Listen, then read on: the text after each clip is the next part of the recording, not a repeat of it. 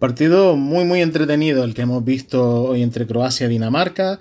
Un encuentro que se ha definido al final desde el punto de penalti con las intervenciones de ambos porteros. Han sido decisivas en cualquier caso y le han puesto una emotividad extra al, partido.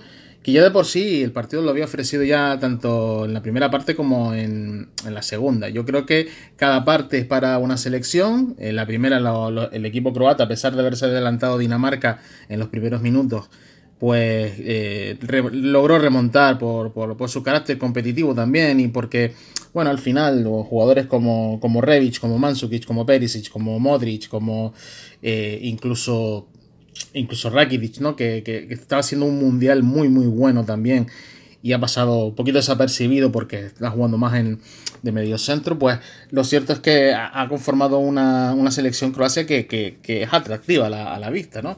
Eh, nadie la esperaba así, ¿no? Y, desde luego que en su grupo ha pasado con, con autoridad. Y, este contra Dinamarca, pues el primer tiempo fue un poco eh, más de lo mismo, o por lo menos ya visto en los encuentros contra, Argentina, ¿no? Y bueno, Dinamarca en la segunda parte, con el 1-1, mm, dio entrada a, eh, dio entrada a, a por Christensen eh, dio entrada a Jorgensen un poquito más tarde, en el 66. Hizo los cambios progresivos eh, Jarede. Y lo cierto es que, bueno, fue minimizando poquito a poco a, Croacia, ¿no? Y eso no es sencillo. Implantó un par de dos líneas de cuatro prácticamente. Con uno de esos cuatro jugadores, uno de esos cuadros de la segunda línea, pues iba y venía constantemente, con Paulsen descargando sobre todo los envíos directos.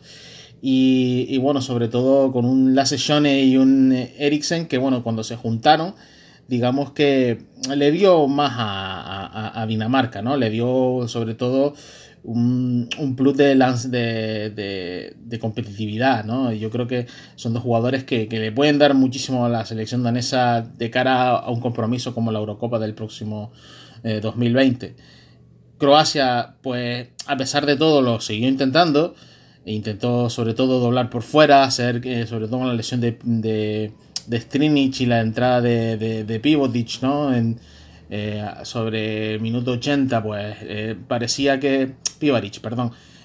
parecía que le iba, le iba a dar algo más al, equipo croata, al ensancharlo más, a llegar más arriba, a pisar más área. Pero bueno, de, de todas formas, el marcador no se movió.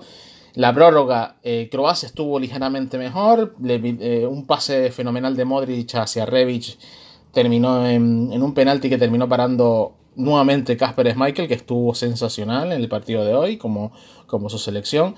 Y bueno, al final esto lo ha, lo ha derivado a un tema anímico desde el punto de penalti, donde finalmente el que más acertado estuvo fue el equipo croata quien se llevó la eliminatoria por, por, suerte, pero la verdad es que, visto lo visto, eh, estamos ante dos muy buenas selecciones.